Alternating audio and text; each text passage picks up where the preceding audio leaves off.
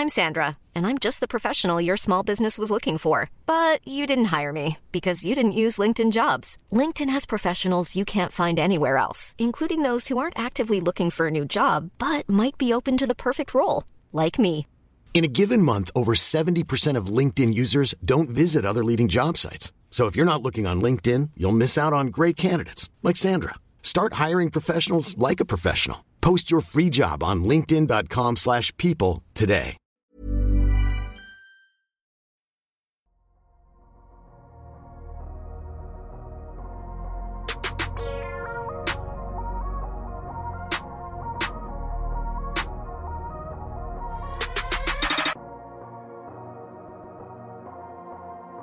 Salut à tous, c'est Adrien, ravi de vous retrouver euh, pour un nouvel épisode du podcast Dunk Hebdo, un épisode où on va parler aujourd'hui euh, outsider, puisque euh, oui, on parle souvent des contenders, des prétendants au titre brillé, on parle aussi des cancres, des équipes en reconstruction, à ne pas confondre d'ailleurs avec le tanking. Si vous voulez en savoir plus, je vous renvoie bien sûr à notre épisode de la semaine dernière avec les brillants Tom et Ben. Et justement, on sent qu'on est euh, entré en période de fête, puisque comme la semaine dernière, on est deux euh, cette semaine pour parler NBA, l'équipe de nuit de Dunk Hebdo, représentée donc par les couches tard.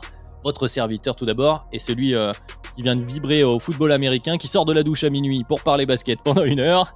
Qui d'autre qu'Alan? Comment ça va, Alan? Ça, très bien, très frais. Donc euh, il fallait être très, très heureux de pouvoir parler avec toi de, de tout ça.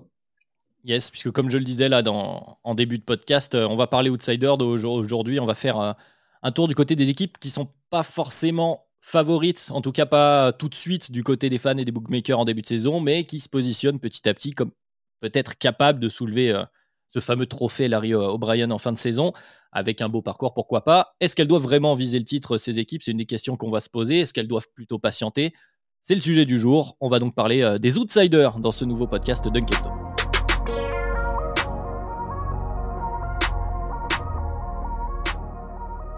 On connaît les équipes qui visent le titre, on connaît celles avec des ambitions plus euh, orientées reconstruction. Quid de celles qui se glissent juste derrière les favoris? Quelles ambitions quand tu es donc outsider plus que contender, pour reprendre les termes euh, consacrés, les termes anglophones?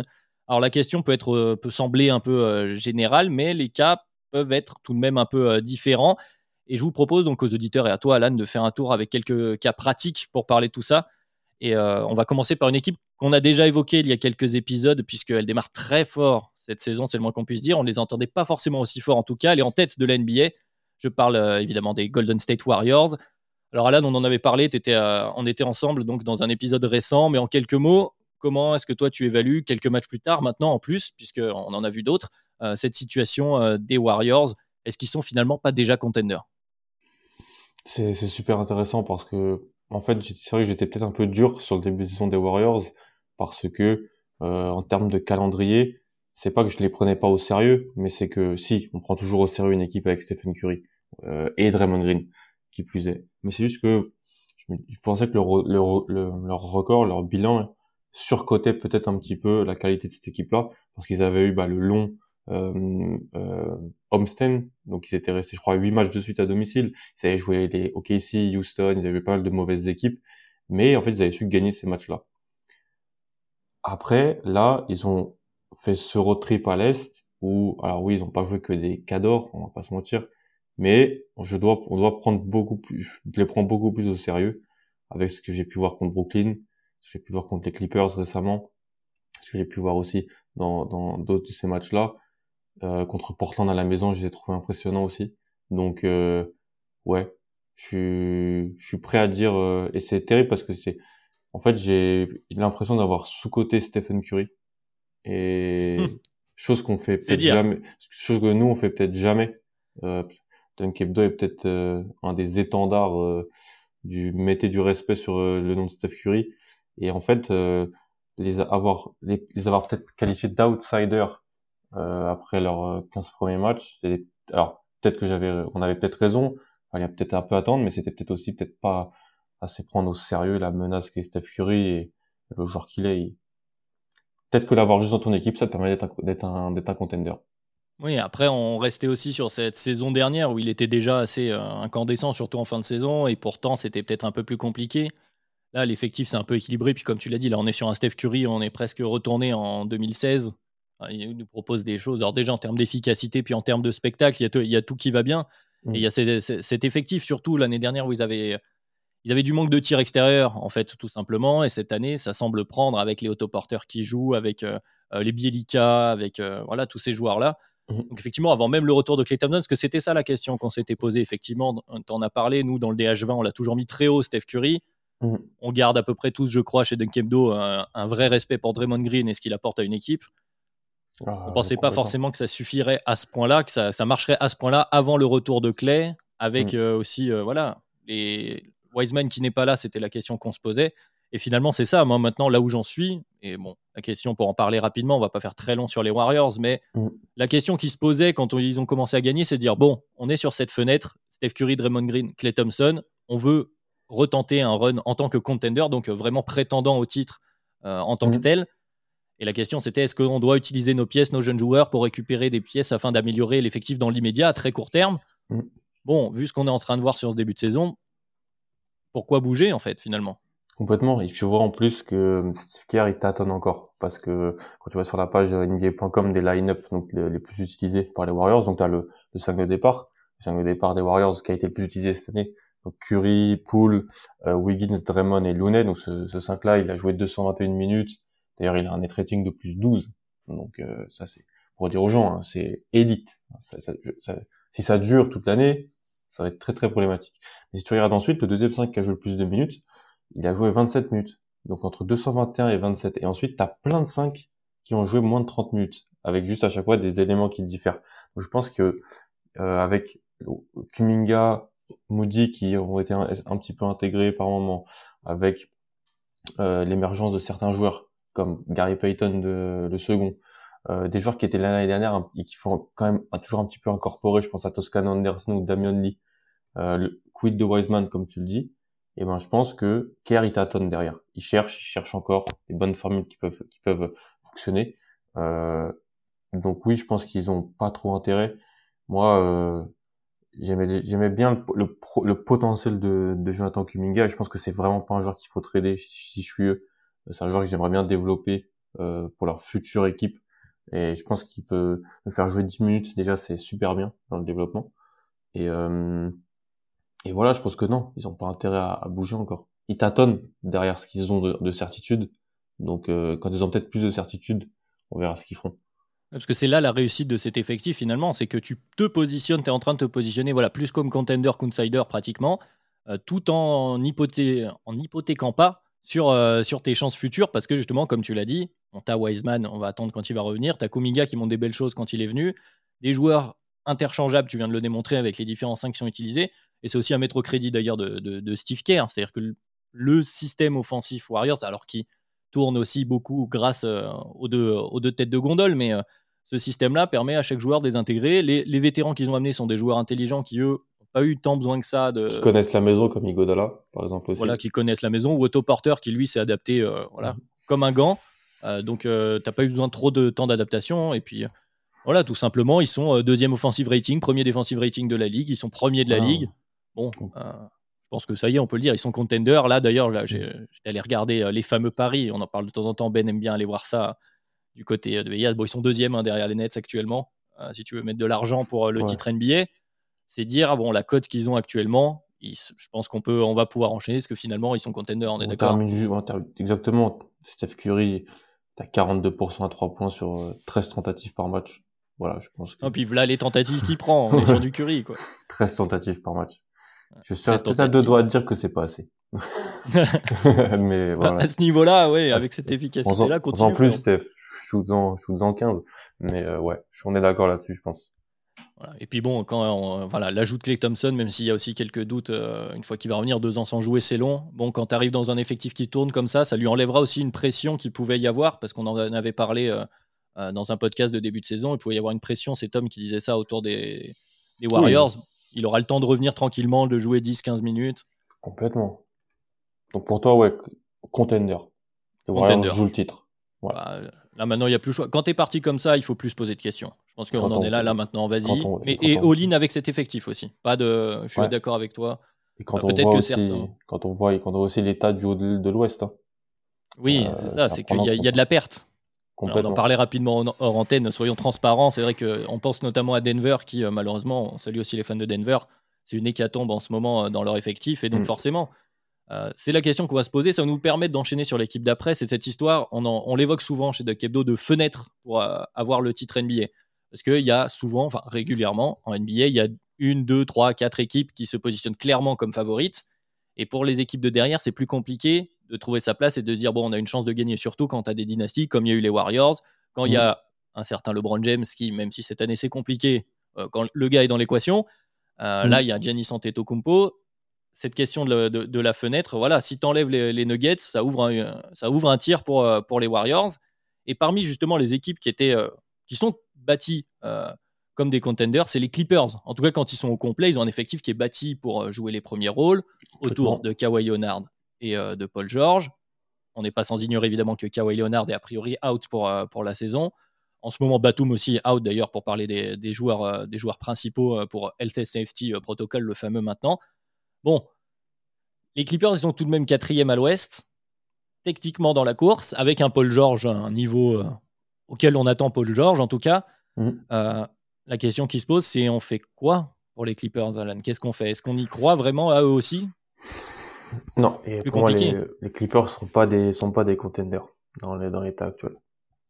Parce que les Clippers dans l'état actuel, euh, d'ailleurs, énormément de respect pour les Clippers, énormément de respect pour Tyrone Lue, euh, qui si, si je devais peut-être voter coach de l'année à l'heure actuelle, il a, il est, il est dans très haut dans mon, dans mon ballot, je dirais. Euh, parce qu'en fait, Tyrone euh, ce qu'il fait offensivement, c'est incroyable. Hein.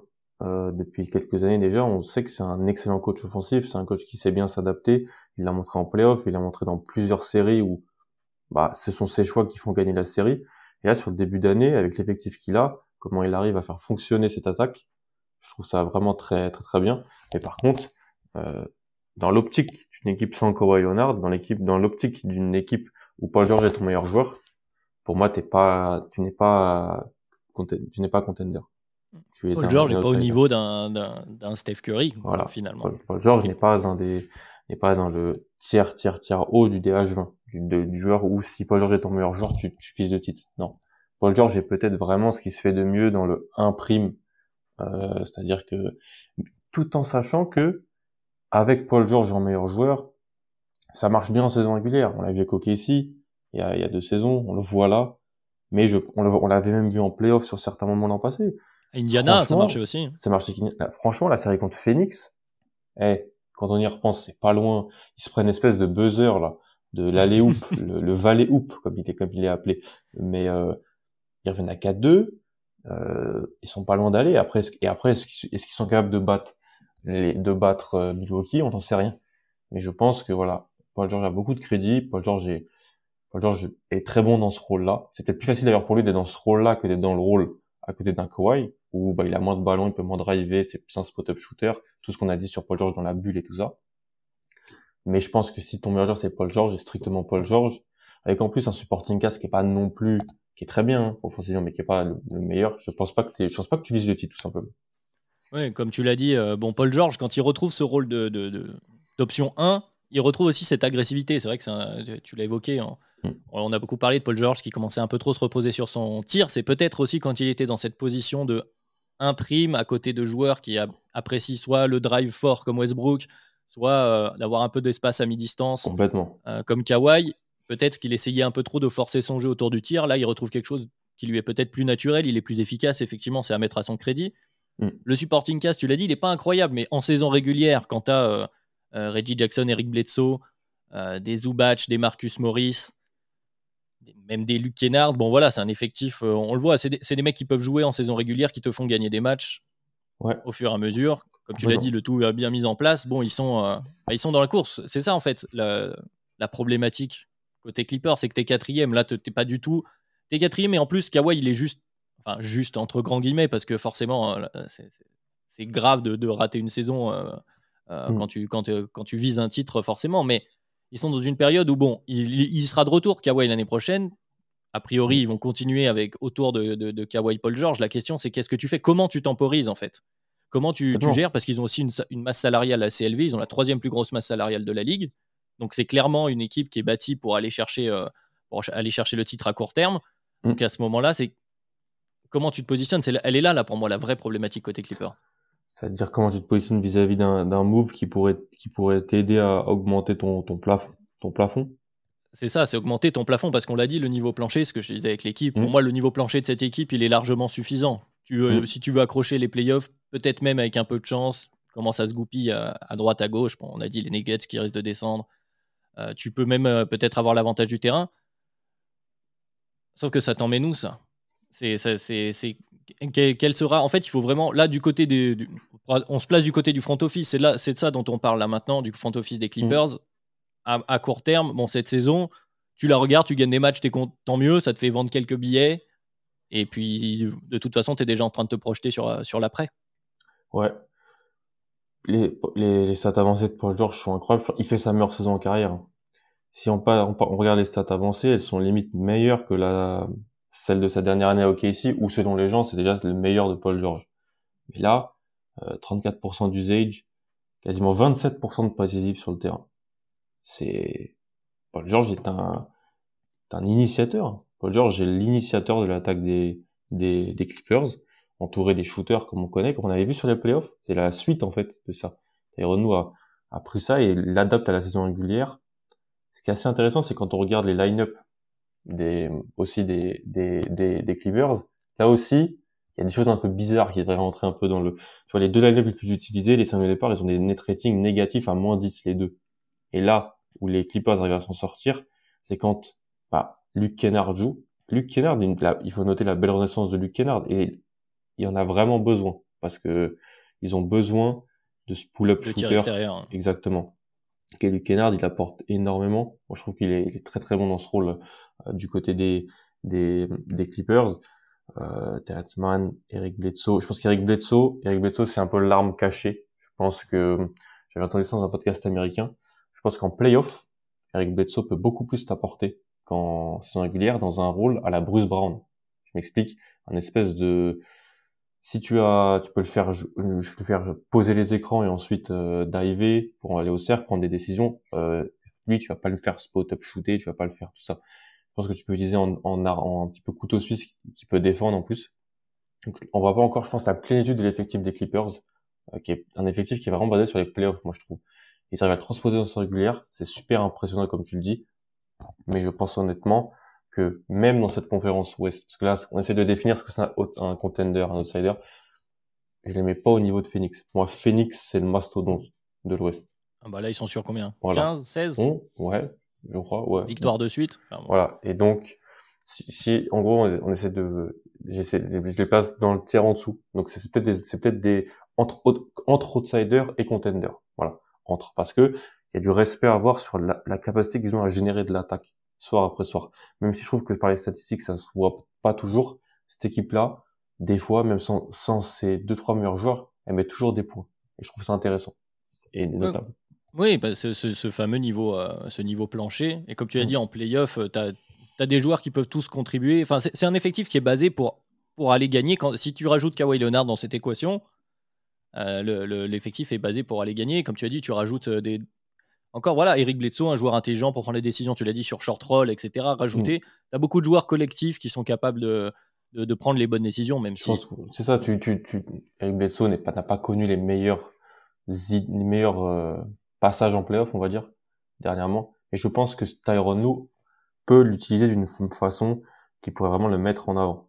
Oui, et puis Euh, il rentre dans un costume qui est aussi peut-être mieux taillé pour lui Voilà. à ce moment-là de sa carrière. C'est toujours un- une question Ici. pour les anciens joueurs qu'on a vu borderline à All-Star. C'est peut-être un faux fort, mais Bledsoe à un moment donné était quand même, euh, était quand même considéré comme un très, très bon meneur. Donc, euh, Bah, Bledsoe fait des saisons à Phoenix où il est en 21-5-5, hein, oui. tu vois? Donc, les, fameux, les fameux Phoenix avec euh, plein de meneurs, avec trois euh, meneurs. exactement. Euh, oui, donc euh, bah, finalement, voilà, comme tu l'as dit, je, je- je suis d'accord avec toi. Ils- le problème pour eux, c'est qu'ils sont entre les deux. Ouais, non, mais c'est- ils sont outsider contender sur un malentendu, mais c'est difficile de les voir aller au bout là, finalement. Enfin, Ouais, je suis d'accord. Tu les vois, tu les vois agressifs, toi? Parce que bah, on connaît. Balmer est agressif. Euh, ben ben l'avait dit l'an dernier et la semaine dernière dans le podcast où il y avait la conférence où Lorenz Frank parlait. euh, il n'a pas peur de payer. Ça n'a jamais été un problème. Donc, l'année prochaine, tu as Ibaka qui sort de, des contrats. Il me semble qu'il est en fin de contrat, Sergi Ibaka, si je dis pas de bêtises. oui, il avait signé, il avait signé deux ans, je crois, en plus. Hein. Il me semble. Donc du mm. coup, bon, tu vas récupérer une dizaine de millions. Le reste, je crois que tout le monde est sous contrat. Donc a priori, si ça se passe à peu près, à peu près bien, t'as pas raison de paniquer. Effectivement, tu es à se dire, regarde comment ça fonctionne avec Paul George. Ça te donne aussi des, des clés pour l'année prochaine. Tu as parlé des différentes line-up. Mm. Euh, ça permet de, voir les moments où tu devras reposer Kawhi ou Paul George ou les deux, ce que tu vas pouvoir bricoler, vu que tous ces joueurs seront là. Euh, finalement, c'est plutôt. Alors, positif, c'est pas le bon mot, puisque forcément, c'est une année un peu euh, où tu es un peu frustré, je pense, quand tu es mm. fan des Clippers. Mais a priori, c'est une année d'enseignement. Tu dois continuer à tirer des enseignements. Il n'y a, y a, pas d'alarme à tirer mm. du côté des Clippers. Euh, l'année prochaine, on repart pour un, pour un nouveau rôle et on verra, on verra où ça va nous mm. mener, évidemment en fonction de ce qui se passe de l'autre côté, enfin chez les autres équipes. C'est peut-être par contre, c'est pas non plus un roster, ça peut être un roster, pas, on dit souvent roster à trade. Non, mais il y a des contrats tradables, des choses pour équilibrer dans ce roster, je trouve.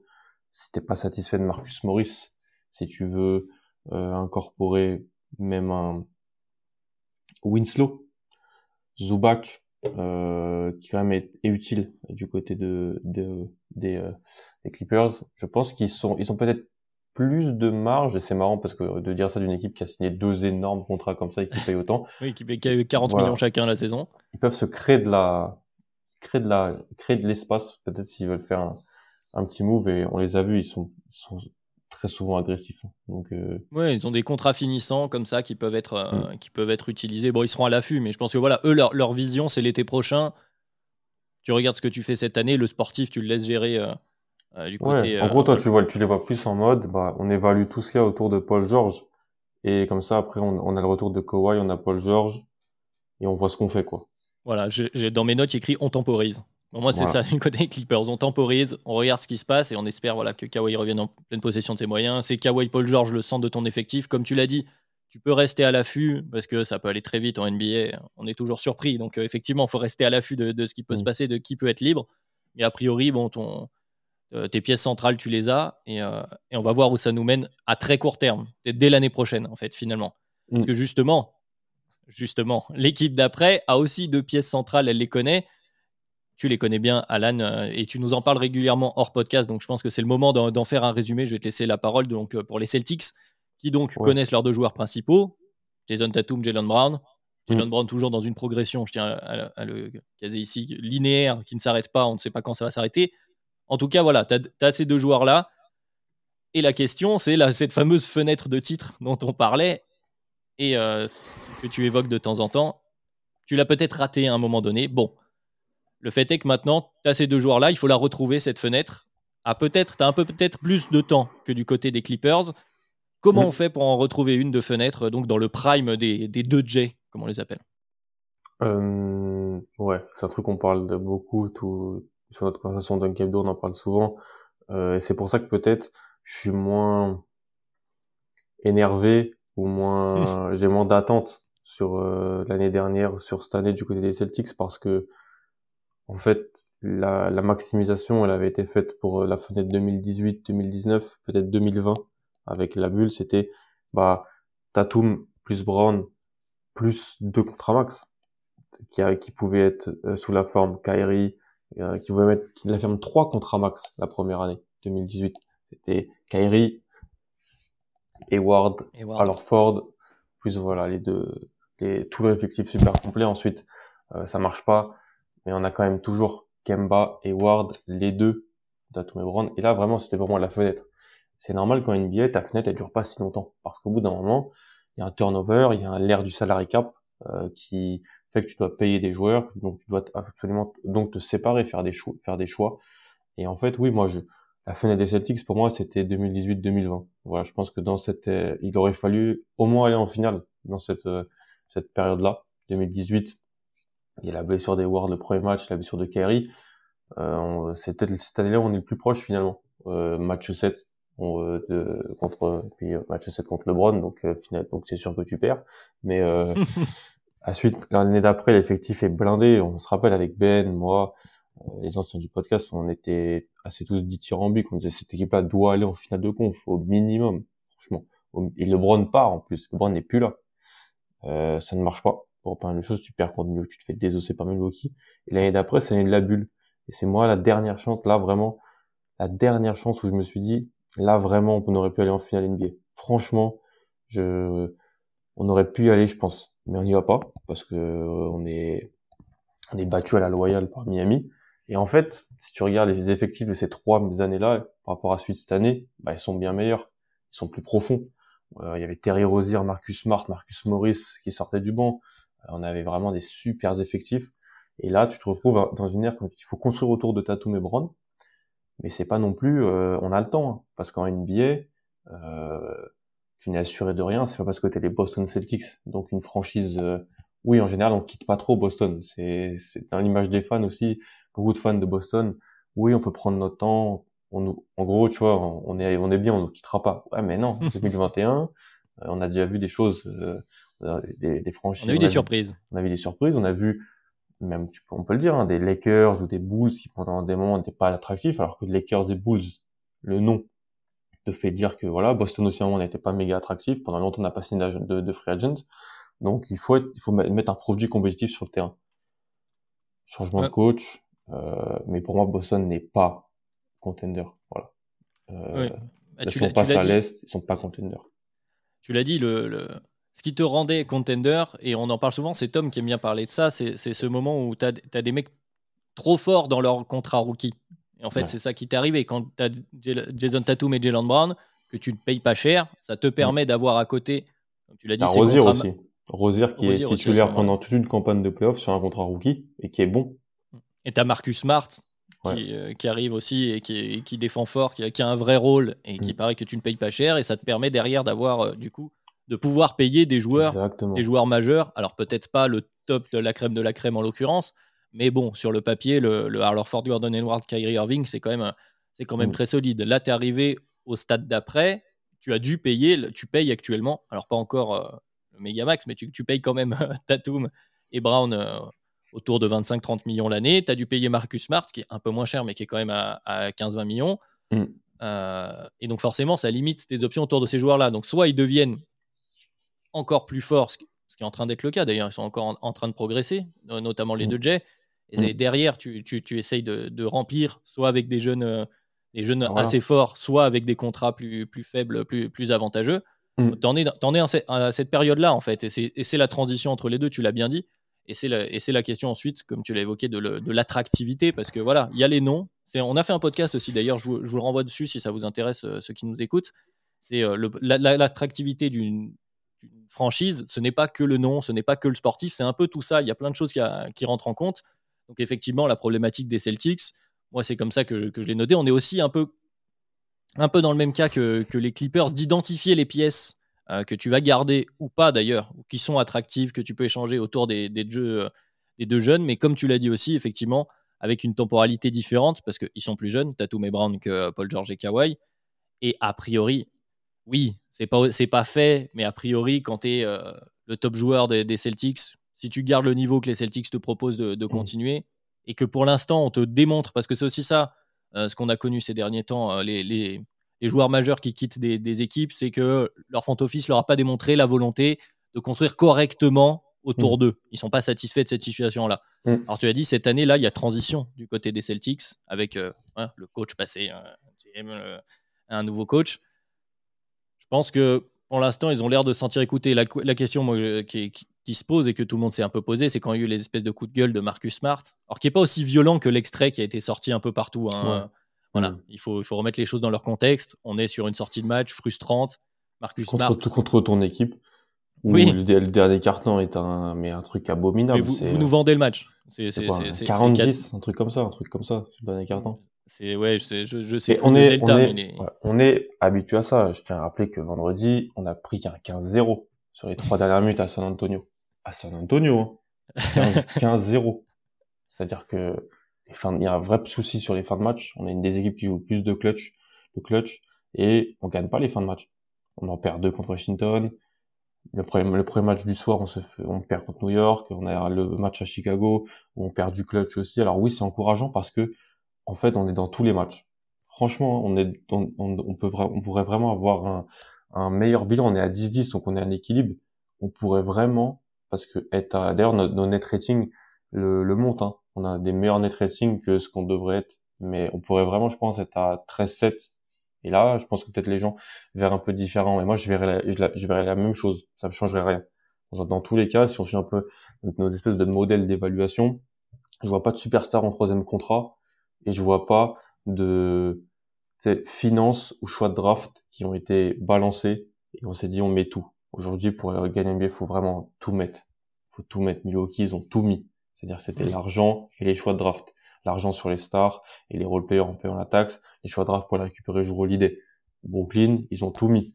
L'argent les, et les, et les, les role-players et les choix de draft, on balance tout. Les Lakers, ils ont tout mis. Euh, bon. Au mauvais endroit. voilà. Ça, c'est autre mais il y, a, y a deux ans, ils avaient tout mis au bon endroit. Voilà. Mhm. Euh, Phoenix, ça fait des choix aussi. Boston, n'a pas choisi de tout mettre. Boston a gardé des choix de draft euh, qu'ils ont utilisés, comme tu as dit. Il faut, faut voir les nouvelles pièces. Bah, Boston, intérieurement, doit compter sur le fait que bah il faut que Langford, Nesmith deviennent des role solides. Il faut continuer à faire des coups à la free agency comme euh, Dennis Schroeder c'est pour moi des coups de la free agency. On peut se moquer de Dennis Schroeder sur pas mal de choses. Dennis Schroeder, c'est le troisième meilleur joueur des Celtics et c'est le deuxième meilleur joueur offensif des Celtics sur l'année. Franchement. Il a sorti 2-3 games. Euh. Voilà. Et euh, Brown a raté pas mal de matchs, donc je l'élimine. C'est Orford pour moi le deuxième meilleur joueur des Celtics. Ça aussi, c'est un coup. Il y a des, il y a eu des bons coups qui ont été faits. Franchement, Udoka tâtonne encore. Je suis assez, je lui laisse encore le temps, mais je suis assez énervé par certaines choses. 2021, les 5 full bancs, non. Hum. Enfin, non. Euh, on n'est pas à Détroit, on n'est pas Dwayne Casey. Euh, c'est cadeau. voilà. Mais euh, voilà, il y a encore du tâtonnement, mais si on suit un peu notre modèle, t'as pas de superstar en troisième contrat, t'as pas sacrifié ton avenir pour être ultra compétitif maintenant, je peux pas te mettre dans la case des des des, des contenders. C'est marrant parce que bah pour les, les, les, Warriors, alors ils ont pas tout sacrifié, ouais, mais ils ont la superstar en troisième contrat. Et cette superstar-là, c'est Steph Curry. Jason Tatum, c'est pas, Steph Curry. Voilà. Ah, tout le monde n'a pas Steph Curry. C'est un peu comme, euh, comme LeBron. Si ta règle, c'est Steph Curry, bon. Euh, voilà. T'es sur une autre échelle. Mais effectivement. Mais la question, quand même, la question de l'entente du sportif, tu l'as dit, c'est en attaque que vous avez du mal. Vraiment. C'est vous passez des ah, séquences infinies sans mettre un panier. Euh, d'ailleurs, c'est le. Il faut voir la stat. 21e offensive rating voilà. Ouais, je l'avais tweeté il y a une semaine. Euh, c'est Ned Duncan qui en parlait dans son podcast. Les fans de Celtics, ils aiment bien souvent mettre une ou deux actions où il y a du beau jeu en mouvement. À l'époque, on était quand même encore deuxième en termes d'ISO par match et cinquième en termes de post-up. Ça peut pas C'est QFD. Donc c'est plus compliqué. Il y a que les Nets, il y a que les Nets qui arrivent à, à être super bons en attaque euh, avec des. Oui, mais là la règle c'est Kevin Durant. Donc encore une fois, ça devient compliqué. Mais malgré toutes les qualités euh, que peut avoir un, Jason Tatum dans, dans, ce type de scoring. Après tu as dit Schroeder t'apporte beaucoup, mais Schroeder c'est qu'un an de contrat hein, si je dis pas de bêtises. Euh, un plus un je crois. Un plus un, ah, peut-être un plus un. Je, je, vérifie tout de suite. Schroeder, non c'est un an, un an à 6 millions. T'as raison. Bon, un an à 6 millions. donc il faudra se poser la question et puis voilà, là, il y a toujours cette question. C'est Richardson qui a été prolongé. Richardson a été prolongé d'un an. Puis tu as ce fameux Robert Williams aussi. Hein. Robert Williams est incroyable, hein. mais ah. encore une fois, il rate pas mal de matchs, malheureusement. Mais la, la rotation intérieure, parce que moi, si j'ai toujours sur le terrain soit Williams, soit Orford, je suis bien. Franchement, c'est. Alors, Ford, vraiment, c'est vraiment un super joueur de basket. Euh, la période des filets est incompréhensible parce que même l'année dernière, il était super bon avec, euh, avec OKC. Et il apporte vraiment beaucoup. Donc, ouais, euh, et puis dans, dans cette NBA où il y a des équipes qui manquent un peu de taille et de, de, de joueurs intelligents à ce poste-là, il y a une vraie valeur, hein. une vraie valeur en tant que, que joueur vétéran euh, euh, à la Ford. Mais la, la, question que je te posais, qui est un peu, un peu la question piquante chez les Celtics, c'est toujours le cas Marcus Smart en fait. Parce qu'elle est là, cette pièce. Il a un contrat pas si cher, il a une vraie valeur. Il a des moments frustrants. On sent qu'il y a quelques tensions, même si, comme, comme je l'ai dit, je le répète, cette, cette phrase sortie où il reproche à Jason Tatum ou Jalen Brown de ne pas savoir faire des passes c'est mm. pas exactement ça qui veut dire. Il est quand même dans, en train de dire qu'ils sont dans un apprentissage, puisque une critique directe euh, en disant euh, ils fassent pas de passe, ces enfoirés, ils me donnent pas la ballon. Mm. Mais il cristallise quand même certaines frustrations de temps en temps. Bon, du côté des Celtics, on en est ok, on n'est pas contender, on est d'accord. On est outsider, il faut regarder. Et Spart fait quand même partie de ces pièces que tu, tu, peux regarder qui, qui en veut, tu vas passer des coups de fil quand même. Ou au moins répondre aux coups de fil en tout cas. Moi, ce que je vais dire déjà, c'est que je pense que je suis complètement, je pense qu'il faut passer à autre chose avec Smart, mais je suis conscient que on se rendra compte de son importance quand il sera plus là. Voilà, ça, il faut quand même le dire. Et c'est un gage de respect pour le côté euh, défensif qu'il a. Il fera peut-être du bien à l'équipe euh, qui le récupérera. Ah, il fera énormément de bien. Et nous, on verra, on verra, on verra, on verra je pense qu'il était, on verra de certains aspects du jeu où il a apporté énormément. On se rendra compte. Mais je pense qu'il faut quand même passer à autre chose. Je pense que euh, dans l'idée des gens du fit, c'est peut-être oui, il est peut-être parfait aux côtés d'un de porteur de balle plus grand parce qu'il va défendre, parce qu'il peut. Mais il y a quand même mentalement euh, trop d'erreurs. Je trouve qu'ils sont année après année. Moi, je peux plus les pardonner au bout d'un moment. Les mauvais choix, euh, la sélection de tir, euh, ça va un peu mieux. Ça va un peu mieux dernièrement. Mais non, je suis, je suis, je suis désolé je pense que je pense que s'il y a la moyen de passer à autre chose, honnêtement, il faudrait passer à autre chose. Il faudrait plus de shoot. J'aimerais plus de tirs. La défense, elle est bonne. Jalen Brown, c'est un bon défenseur. Tatum, c'est un très bon défenseur. Robert Williams c'est des très bons défenseurs. A le neuvième defensive rating, donc voilà. tout à fait. Euh. Alors, Smart est très important pour contenir ce qui s'appelle le point of attack, c'est-à-dire euh, ce que n'arrivent pas à faire les Lakers, par exemple, c'est que tout le monde te se, quand t'as pas de mecs qui peuvent vraiment contenir les mecs sur le drive, à l'extérieur, bah après c'est accès libre au cercle. Hein. C'est ce qui se passe à des, c'est ce qui se passe à Utah d'ailleurs souvent dans les playoffs et tout ça. Smart est bon là-dessus, tout vraiment. Euh, ce mec est capable. Quand on joue le Dallas par exemple, c'est lui qui s'occupe de Porzingis hein, au poste. Hein. Euh, hmm. Il mais, lui je rend, pense, euh, mais, je pense qu'on c'est peut-être une erreur que je fais, mais j'aimerais voir un autre profil aux côtés de de, de Tatum et Brown. Déjà Brown, il y a vraiment pas, il y a de la malchance sur les blessures. J'ai je croise vraiment les doigts pour que ça se passe bien sur le reste de l'année mais j'aimerais un profil peut-être un petit peu plus shooter. Alors on va peut-être me dire oui, en défense tu vas perdre, ouais, mais j'aimerais bien voir ce que ça, comment ça se fait avec ta, avec Tatum qui se développe de plus en plus balle en main, euh, Brown aussi sur le drive and kick et tout ça. J'aimerais voir un profil un peu plus offensif. Donc euh, peut-être aussi euh, des joueurs un peu plus. Alors on a, il y avait alors Ford, on a parlé avant des, des, superstars qui avaient autour, peut-être des joueurs un peu aussi un peu plus vétérans, un peu plus comment dire intelligents sur le jeu pour, pour poser un peu le les deux qui sont là. Parce que Marcus Smart, en fait, c'est un, un, énervé. Je le dis un peu comme ça, hmm. mais c'est un, exciteur de, de, de terrain. C'est-à-dire qu'il n'y a pas de moment, il n'y a pas de mec pour, pour calmer le jeu chez vous. Tu as un dynamiteur comme Schroeder, tu as les deux, euh, les deux, les deux Jay. Euh, tu n'as pas un gars qui va faire la décision intelligente à un moment. Les, les fameux meneurs vétérans dont on parle régulièrement, type, euh, je sais pas, DJ Augustine, quoi. C'est le nom, le, ah, prototype que j'ai en tête, quoi. Toi, tu l'as? Oui, il s'appelle Caruso. Ouais, ou s'appelle Lonzo. Lonzo, oui. Non, mais dans un autre style, mais oui, oui, je vois ce que tu veux dire. Il est, il est pas vu, mais euh, voilà, je pense que je pense qu'il y a, y a peut-être il y a moyen peut-être de voir ce qu'on ce qu'on pourrait faire. Je ne dis pas qu'il faut utiliser un package pour aller chercher une, un troisième joueur à contrat max, je dis pas ça. On n'en est pas à paniquer, on n'en est pas là encore. J'ai juste qu'il y a peut-être des choses à faire, à voir, à évaluer avec ce qui se passe. Mais Boston ne joue pas le titre. Euh, Boston ne jouait pas l'année dernière. Euh, Boston l'a joué pendant trois ans, même si selon les gens, c'était c'était déjà pas assez. Il fallait encore faire un move de plus selon certaines personnes. Mais euh, c'est ça quand tu es une grosse équipe, un grand Ouais, c'est ça. Et justement, tu m'as fait la transition parfaite. Euh, tu évoqué mon équipe parce qu'effectivement, le quatrième cas du jour, il est pour moi. évidemment, donc on parle des Bulls. J'ai une, une, question juste pour, donc pour toi, à l'ouest, parce que là on est passé à l'est, mais à l'ouest, il y a qui Il y a deux contenders alors pour toi, deux ou trois. C'est Phoenix, Golden State et Utah. C'est ça. Après, euh, alors ça, euh, encore une fois, je pense que pour y revenir, c'est des questions. C'est là où tu places la définition. C'est ceux qui se considèrent comme tels, qui sont vraiment, euh, enfin ceux qui le sont dans le, dans le potentiel, on se dit ils peuvent le gagner. là, tu les as cités. Il y a ceux qui se considèrent comme tels parce qu'ils n'ont pas le choix. Et je pense à une certaine équipe qui est huitième et qui est en négatif, et tu les as cités, c'est les Lakers. Hmm. Les Lakers, ils sont contenders de fait. C'est-à-dire qu'ils. Après, le produit sur le terrain n'est pas un produit de contender, quoi. Exactement, voilà. Donc, euh, c'est pour ça que je les aurais un peu rajoutés. Normalement, on était censé mettre les Nuggets aussi dans ce tas. Ouais. Il se trouve que bon, bah, c'est une hécatombe, malheureusement, on l'a rappelé euh, du côté des Nuggets. Mais sinon, oui, effectivement, c'est Suns, euh. Jazz Warriors. Enfin, c'est les trois premiers, hein, finalement. Complètement. C'est les trois premiers, c'est euh, les, meilleurs ratings. C'est euh, les Suns sur une série de 16 victoires, les Warriors en 17-2 et, euh, et le Jazz qui est toujours stable avec toujours cette fameuse question. On avait fait un podcast il y a quelques temps. Est-ce une équipe de saison régulière ou une équipe qui peut être vraiment contender? Moi, je mettrais le Jazz pas au niveau de Phoenix. Des deux autres? Ouais. Pour cette question-là. Mm. Honnêtement. On, en parlera plus tard, je pense. Mais... Et à l'Est, vas-y, je vais te laisser. Bah, à, l'Est?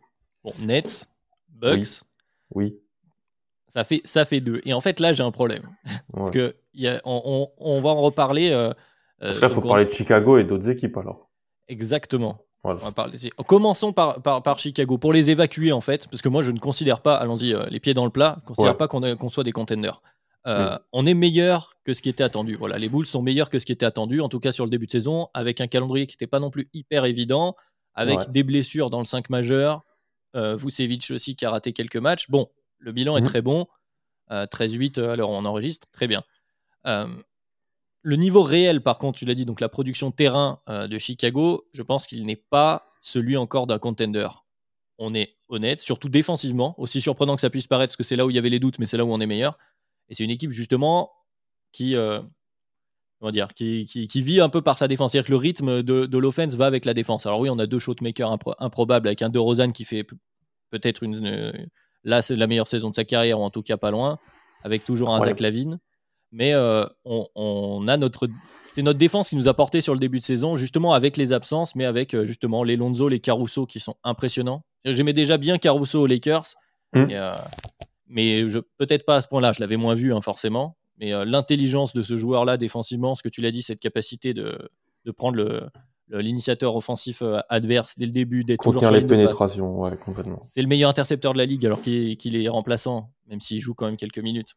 Euh, enfin bref, il est, extraordinaire. Défensivement, on est bon. Les role players qu'on a récupérés, euh, enfin qu'on a récupéré, qui jouent en tout cas, les, les, les Derrick Jones, les Alize Johnson, les l'autre rookie à Yodosumu. Javonte Green. Javonte Green, Javonte Green, incroyable. Ça défend. Derrick Jones, tu l'as dit, je crois. Ouais, Derrick Jones, bien sûr. ça défend, ça court vite avec un Lonzo qui envoie la balle. C'est très bien. En saison régulière, on gagne des matchs. On en perd aussi. On ne va pas évoquer une des défaites récentes euh, face à une équipe qui en a gagné deux de suite, mine de rien. on parle des Rockets.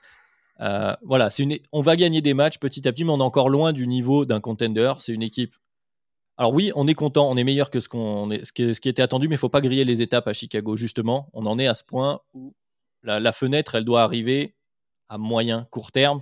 Autour, justement, c'est bon, on le sait, c'est bon. Zach Lavine, de Rosanne, Vucevic, tu peux jouer ensemble. Et encore, Vucevic, on, on verra ce qu'on en fait. Il y a quelques mmh. critiques qui peuvent être émises, mais mmh. la, veine de Rosanne, Lonzo Ball, je vais l'ajouter ces trois-là, tu, les gardes et tu vas construire autour, tu vas voir ce que tu peux faire. Maintenant, là, il n'y a pas non plus lieu de s'enflammer. Même si le calendrier n'était pas bon et qu'on a un bon résultat, c'est très bien. La saison, elle est longue. Je suis pas sûr qu'on ait euh, ce niveau-là. Je ne sais pas comment tu le vois, mais pour moi, en gros, grosso modo, c'est ne pas confondre vitesse et précipitation, le, terme consacré. Complètement. Petite stat, de Rosanne, Lavine, Caruso, Ball, ils ont joué 213 minutes ensemble. Plus 13 net rating. Voilà je trouve ça hyper impressionnant parce que, comme tu as dit, il y a eu la blessure de Vucevic qui fait que, moi j'en parlais euh, sur la pré-saison, moi en pré j'avais peur de votre, du poste de backup euh, intérieur. Et puis avec la blessure de Pat Williams aussi, je rajoute aussi la rotation intérieure, on s'est dit. Tony Bradley, Alize Johnson. Euh, et en fait, bah non, quand vous jouez super petit, vous arrivez à être très très bon en attaque. Parce que ces quatre joueurs-là, quand ils jouent ensemble, il y a 113 de, de net rating de, de, de, rating. 113 de net rating, ce serait. Ce qui est assez ouf, c'est d'avoir 101 de defensive rating. Mais ça, c'est parce que Lonzo est un défenseur tellement sous-côté. Lonzo et euh, Caruso sont extraordinaires, mais vraiment, je pèse mes mots. Des Rosanne sait défendre, voilà. Euh, la veine est moins et progresse. Alors, la pas au niveau des autres, hein. mais je pense que voilà, c'est une émulsion aussi euh, collective. La Team USA, il défendait cet été. Hein même sur le point of attack, il était très utile. Il était dans les meilleurs défenseurs. Il était meilleur que, que Damien Lillard et compagnie, hein, euh, que Booker et tout l'été dernier, même défensivement. On parle pas offensivement. Mais, il a euh, les outils physiques. On en a souvent parlé sur la Vine. Complètement, complètement. Euh, Billy Donovan fait un très bon taf. C'est un très bon coach de saison régulière. Même à si on le voyait, hein, soir après soir. en fait, cette équipe a un plancher. Soir après soir, il y a un niveau de, de, de guard play très très bon. T'as euh, le facteur capacité de pull-up dans Zach Lavine incroyable et tu as la capacité à aller sur la ligne de de, de, Rosanne. Cette équipe, je, l'aime, j'aimerais pas, j'aime pas la jouer dans les fins de match parce que ça peut, tu peux pull-up. T'as Lonzo, Caruso qui sont bons en catch and shoot et t'as De Rosanne. De Rosanne, il est insupportable en réalité dans les fins de match. Quand il va sur la ligne, on est d'accord. trop, trop bien, trop bien de l'avoir dans son équipe. Le nombre de lancers francs qu'il tire. Euh, et qui met, on est très très adroit au lancer. Il a, il a 90% de lancers francs sur, sur plus de 7 tentatives par match son free to rate est un des plus, un des plus grands de la NBA. Euh, je, pense que je pense qu'il a été pas respecté moi euh, dans ces années à, à Spurs parce que personne tout le monde s'en fout des Spurs on va pas se mentir euh, et mais le joueur offensif que c'est devenu en saison régulière on parle de saison régulière c'est soir après soir, c'est un très très gros élévateur de plancher de saison régulière. Et je pense que c'est ce que vous aviez besoin en réalité. Au niveau de Garplay des Bulls depuis 5-6 ans, c'était infâme. c'était infâme. Donc, euh, et je pense qu'on voit, euh, on voit le talent de cette équipe. Je suis d'accord avec toi par contre. Voilà, il n'y a pas de superstar de troisième contrat. Il n'y a pas tout le, tout le futur qui a été un peu sacrifié. On est un peu dans le wait and see, on gagne des matchs. Je pense que si vous allez en playoff, c'est l'objectif. L'objectif. Même t'évites le play-in, c'est très bien. On va pas se mentir, c'est déjà très bien. Ah, mais on signait tous en début de saison. Hein. Voilà. Et puis, et puis voilà. Donc, euh, il y a quand même la blessure de Patrick Williams qui est chiante. Ah, celle-là, tu parles, tu prêches un converti, effectivement. Notamment en plus quand tu es dans une dynamique positive comme ça d'une équipe, euh, c'est bien d'être à l'intérieur quand tu as des jeunes joueurs comme ça qui doivent progresser. D'ailleurs, on le voit avec euh, la différence entre notre rookie, donc Ayo Dosunmu, qui était drafté en second tour et qui tient fort la baraque. Alors moi, je le connaissais très peu, mais mmh. qui est solide défensivement et qui, et qui profite en fait de cette émulsion collective. Kobe White qui est revenu, qui a eu beaucoup de mal. Il commence mmh. un petit peu à retrouver son shoot, même si bon, bah, c'est toujours Kobe White. C'est-à-dire que bon, euh, tu parlais de choix euh, de Marcus Smart. Il peut se positionner à ce niveau-là, Kobe White, de temps en temps. Mmh. Mais bref, c'est un autre sujet. Mais voilà, c'est plus, c'est plus compliqué quand tu arrives au moment, au moment où Kobe White revient, on commence à reperdre des matchs. Et du coup, forcément, c'est plus compliqué de s'intégrer. Donc pour Pat Williams, ça aurait été génial, je pense, d'évoluer aux côtés de Demar de Rosanne notamment et de mmh. Vucevic. Enfin, l'environnement était parfait. Effectivement, c'est embêtant. On est très embêté pour lui surtout. Mais comme tu l'as dit, rien n'est hypothéqué. C'est-à-dire que Kobe White, Kobe White euh, donc euh, Ayo, Patrick Williams, tu as des jeunes joueurs comme ça que tu vas pouvoir développer, développer qui sont aussi des pièces éventuelles mm. euh, à échanger. Tu as des, une masse salariale saine, enfin, tes, tes, finances sont saines, donc, donc tout va bien. Et effectivement, tu en es là, comme tu l'as dit, on aurait tous signé pour faire les, déjà les play-ins, je pense. les éviter, faire les playoffs, on signe tous les jours. Après, voilà, tu prends de l'expérience, comme tu dis, tu vas pouvoir évaluer aussi en playoff ce que tu peux faire. Mm. Mais après, voilà, c'est encourageant, comme tu as dit, on est, on, est, on est relou en fin de match. Mm. C'est ces moments-là que tu vas voir en playoff, donc c'est très bien. Tu vas donner de l'expérience à la vigne qui va les connaître. enfin, ces playoffs. De Rosanne qui peut peut-être retrouver un peu de confiance par rapport à, ces derniers playoffs. Enfin, on se souvient du malheureux surnom avec son compère Kyle Lowry euh, aux Raptors euh, des Trash Brothers. C'était mm. compliqué pour lui. Voilà, tu es dans une dynamique à court, moyen terme c'est bien. Tu gagnes plus que ce que tu pensais. De toute façon, tu en es là. Le, plan Carnizova, ça a été euh, de remettre, euh, d'essayer d'être compétitif à court terme. C'est le cas. Mais tu es un outsider sur un malentendu, avec un peu de chance, euh, avec un bon, un bon comment on appelle ça, un bon bracket de playoff. Peux peut-être passer un tour. On ne sait jamais. Ça dépend. Mmh. C'est cette conférence Est. Du coup, ça y est, on va revenir à ta question de tout à l'heure. Elle est très dense elle est très mm. dense, cette conférence Est. Bon, clairement, les Nets et les Bucks sont censés être une catégorie au-dessus. Pour l'instant, ils sont dans la masse au niveau des résultats. Ils sont censés être une catégorie au-dessus. Euh, derrière, on va les citer donc Wizards, Heat, donc Bulls, Celtics, Hornets, Hawks, Knicks, même si on veut.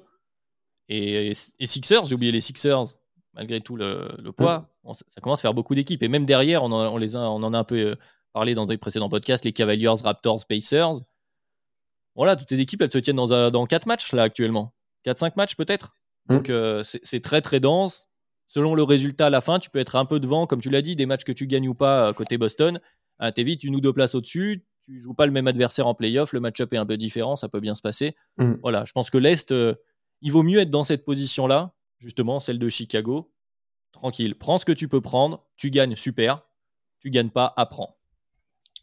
Moi, j'ai Milwaukee et, Brooklyn. Contender. On l'a dit, hein, ils ont la, définition du contender, la super série troisième contrat, même deux des fois. Euh, hmm. il, y a un avenir hypothéqué pour gagner maintenant. Ouais, voire trois. Et ensuite, j'ai trois équipes. Trois équipes qui sont entre outsider et contender. Il y a Miami, je suis obligé de les mettre parce que Jimmy Butler euh, est excellent au début de saison. J'attends de voir les playoffs c'est un peu, sera un peu le juge, le juge de paix. On en parle des fois avec Tom. Autant la, le profil défensif, voilà, je pense être super euh, facile à, et incroyable en playoff. Profil offensif de Miami, j'ai quelques doutes sur euh, comment ça peut fonctionner sur plusieurs tours de playoff. Euh, déjà, le manque de bah, spacing à trois points, la capacité de pull-up, ils vivent sur du beaucoup de shoots très compliqués de Tyler Hero. euh, quel BAM on va avoir en playoff en termes de prise d'initiative offensive? J'attends de voir ça, mais je suis obligé de les mettre parce qu'ils ont vraiment un très très bon potentiel. Je mets Atlanta, je suis désolé, je mets Atlanta. Je les mets encore. Oh, t'excuses pas. ils sont, ils deviennent très très relous là en ce moment. Ils ont réussi à perdre un match contre les Knicks, bon, hier, voilà. Mais ils reviennent à un très bon niveau. Trey Young est, il est encore meilleur. Euh, là, il est très très très très sale. Euh, bah, par contre, il va y avoir des choix à faire. C'est-à-dire eux, ils n'ont pas le superstar du troisième contrat. Ils n'ont pas le, ils ont pas tout hypothéqué. Mais en fait, ils sont, sont bons, quoi. Et l'année dernière, ils ont prouvé que même sans ces deux euh, facteurs qu'on met un peu tous, bah, ils ont été en finale de conf. Hein. Ils ont été en finale de conf. Les, je, pense que Bogda, Werther, Trae Young, Collins, euh, Reddish, Hunter, eh ben, ils seront meilleurs. Les joueurs, les jeunes progressent. Donc, je les mets. Oui, et, puis ce début de saison, je coupe rapidement, mais voilà, ils font partie de ces équipes qui ont une intersaison assez courte. Bien sûr. C'est normal, un peu de retard au démarrage, mais effectivement, ils ont emmagasiné beaucoup d'expérience. Il n'y a pas de raison que ça régresse. Et je mets Philly. Je mets Philly. Voilà. Philly doit être là parce que Joel Embiid est une superstar. Euh, bah, ils ont aussi Ben Simmons et euh, ils ont ils ont ils ont pas vraiment hypothéqué l'avenir. Ils pourraient l'hypothéquer, c'est pas. Bah c'est ça. Moi, la question de Philly, c'est je je sais pas où ils veulent en venir. Euh, il y a un flou. eux non plus, ils doivent, doivent pas trop savoir actuellement.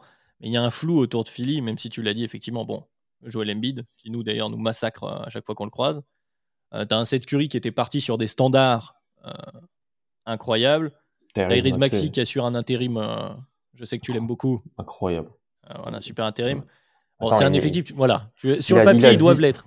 Qu'est-ce qu'ils veulent faire si les Sixers? Par contre, c'est une vraie question. Ils arrivent à gagner des matchs avec des 5 extrêmement étranges. Hein. Euh, ils, ont, ils ont gagné à Sacramento la semaine dernière avec que il y avait aucun titulaire. Hein. Un 5 euh, que des que du banc quasiment.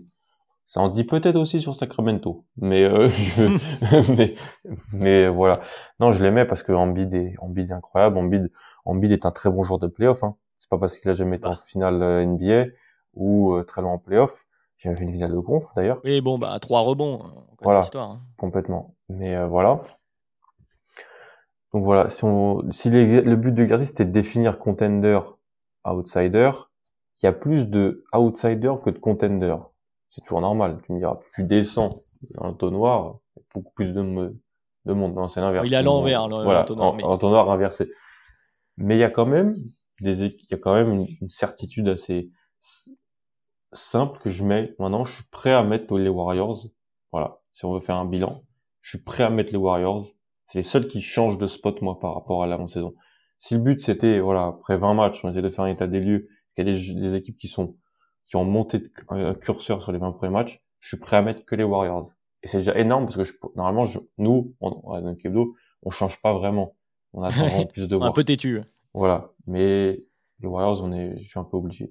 Par contre, du coup, je vais te retourner la question, même si tu as beaucoup de parler, mais c'est un peu. Il y a aussi des équipes qui sont descendues. On a parlé donc des Nuggets, les Lakers. Force est de constater que les Lakers, on commence vraiment à se poser des questions, même s'ils le sont de fait une nouvelle fois, comme je le disais tout à l'heure. Est-ce qu'en fait ils le sont de fait pour toi? Pourquoi? Parce que parce qu'ils ont parce qu'ils ont LeBron James?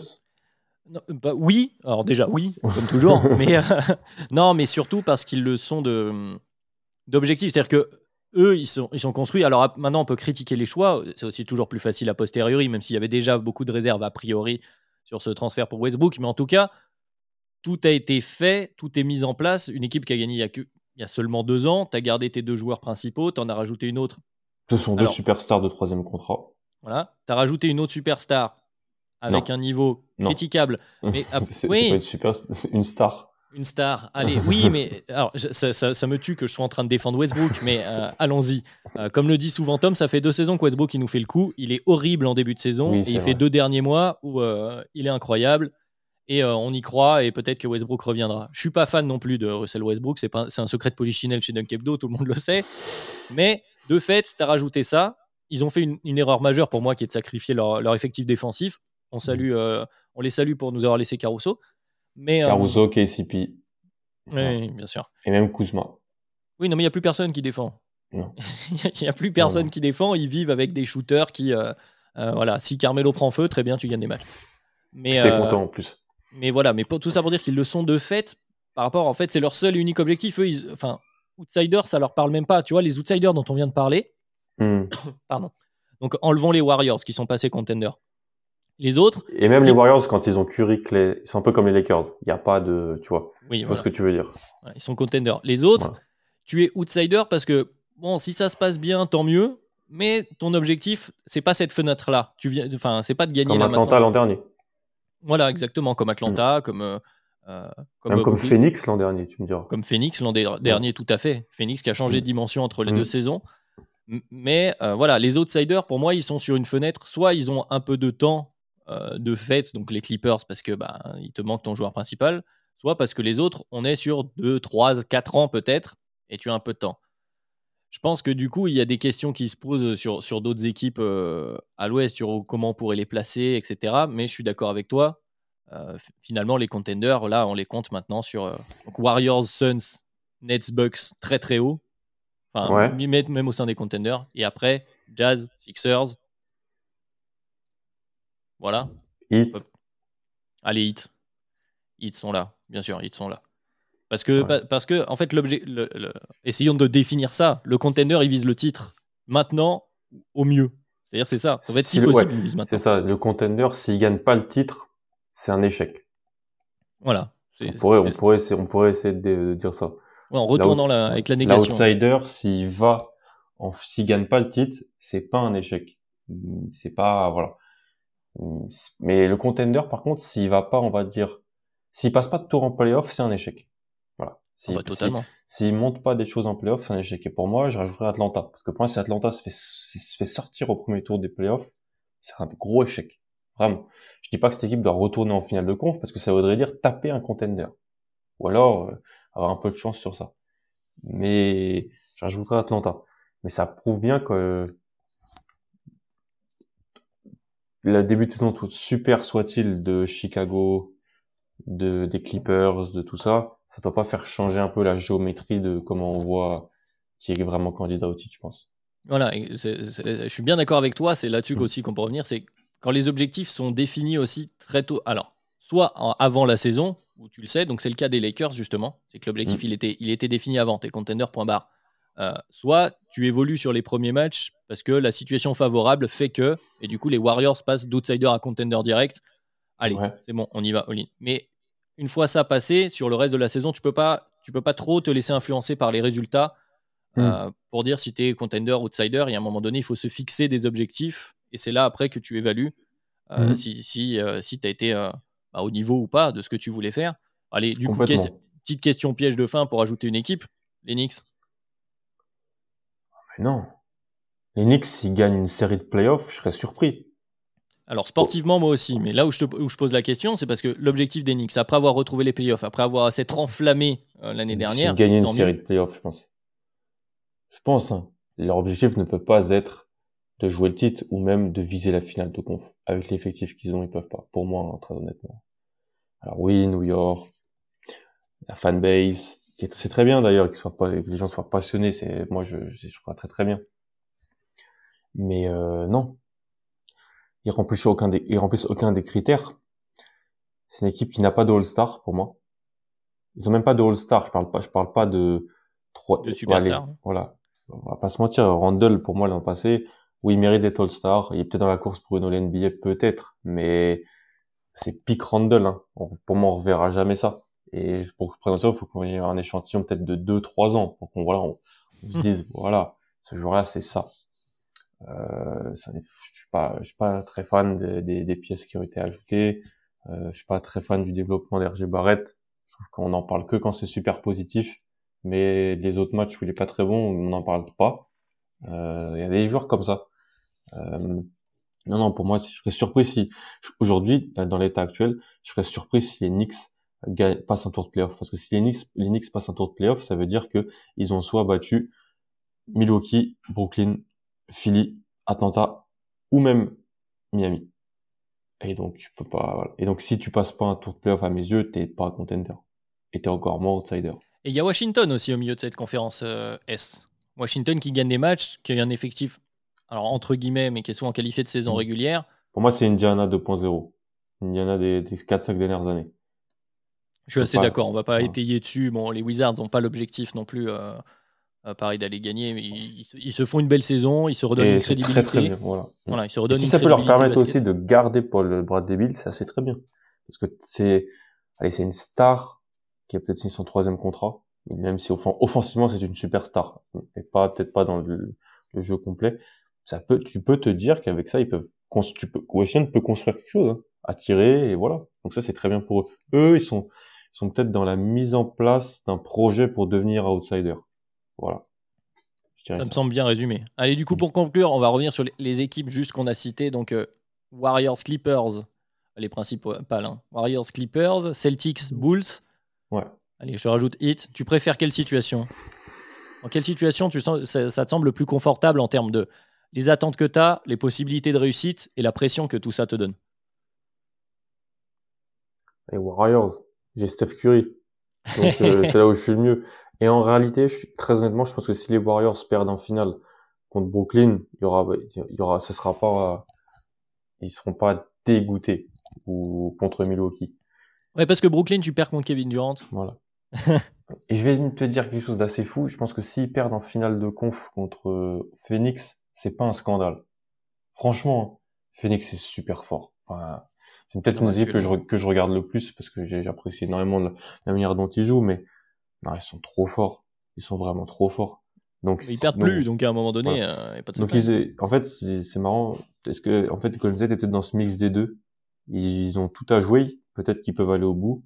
Ils ont Steph Curry, donc euh, si j'ai Steph Curry, je suis très heureux. Et si s'ils gagnent pas, c'est pas, c'est pas un scandale, quoi. Tandis que si et, à- et les trois autres, bon, les, les que tu m'as cités, il n'y a pas vraiment de pression. Boston qui a le plus de pression sur les trois autres. Parce que si Boston se fait tège au play-in ou se fait éclater encore au premier tour en, en étant au complet, ça va grincer des dents, je pense. Il y en a deux, trois qui peuvent avoir peur pour leur siège, Mm. que qu'on soit joueur ou non d'ailleurs. Mais je suis d'accord avec toi, effectivement, la, la- la situation la plus euh, idéale, c'est le des Warriors, parce que tu l'as dit, bon, t'as Steph Curry, tout ça, puis t'as aussi eh ben, le cas qu'on évoquait rapidement, c'est que t'as t'as rien eu à hypothéquer au niveau de tes pièces, t'as tes jeunes joueurs, ça se passe bien. Euh, C'est-à-dire que la, la question des Warriors, ces dernières années, était celle de euh, est-ce que tu dois vraiment retourner à réessayer de faire un push avec euh, ta, ta fameuse triplette Ouais. euh, ou est-ce que, ou est-ce que tu dois reconstruire, taper sur les jeunes, tu as eu un super pic, etc. etc. Et ben là, tu peux faire les deux. Tu peux faire les deux sans souci. En fait, tu as, une une transition qui te semble OK à moyen terme, même si justement tu échoues dans cette. euh, En fait, tu vas, t'es contender, tu vas kiffer de toute façon parce que Steph est incroyable.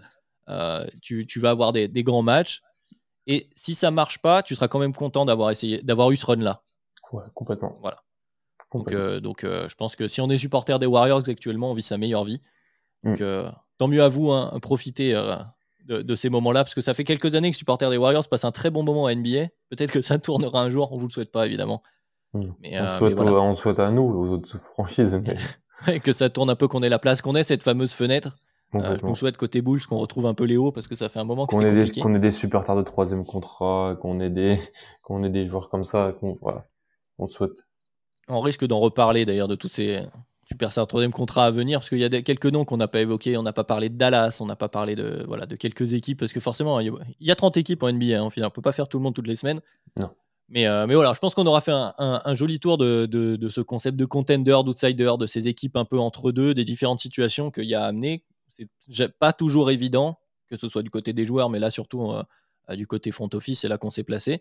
Euh, si vous voulez continuer cette discussion, n'hésitez pas à échanger avec nous, sur Twitter notamment, de Dunk Hebdo, il y a nos, fameux CM, Camille et Antoine, qui font un super taf, mais nous aussi, on, on vous répond avec grand plaisir. N'hésitez pas également à nous suivre, comme d'habitude, les plateformes de podcast, vous le savez, Spotify, Podcast Addict, Apple Podcast, mettez les étoiles, ça fait toujours plaisir. Rejoignez-nous aussi euh, sur YouTube, on est, est youtubeur maintenant, la cloche, euh, le pouce bleu, euh, les commentaires pour le référencement, si vous voulez voir nos tronches, n'hésitez pas à nous rejoindre aussi là-bas. Et puis merci de nous avoir écoutés pendant une heure, merci Alan de m'avoir accompagné pour ce podcast Plaisir. à deux, Un plaisir. plaisir à partager. Et puis ben, on vous souhaite une excellente semaine d'NBA, on se retrouve ben, la semaine prochaine pour un nouveau podcast d'un. Salut Salut.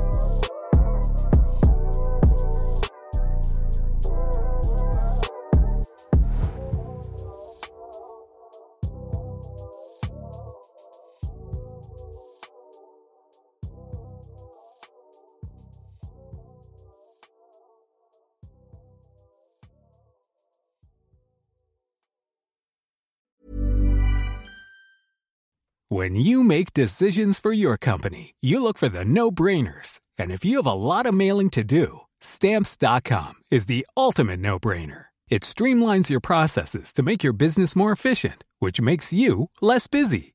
Mail checks, invoices, legal documents, and everything you need to keep your business running with stamps.com. Seamlessly connect with every major marketplace and shopping cart. Schedule package pickups and see your cheapest and fastest shipping options from different carriers. With rates up to 89% off USPS and UPS rates. And with the Stamps.com mobile app, you can take care of mailing and shipping wherever you are. Make the same no-brainer decision as over 1 million other businesses with Stamps.com. Sign up with Code PROGRAM for a four-week trial, plus free postage and a free digital scale. No long-term commitments or contracts. That's Stamps.com. Code PROGRAM.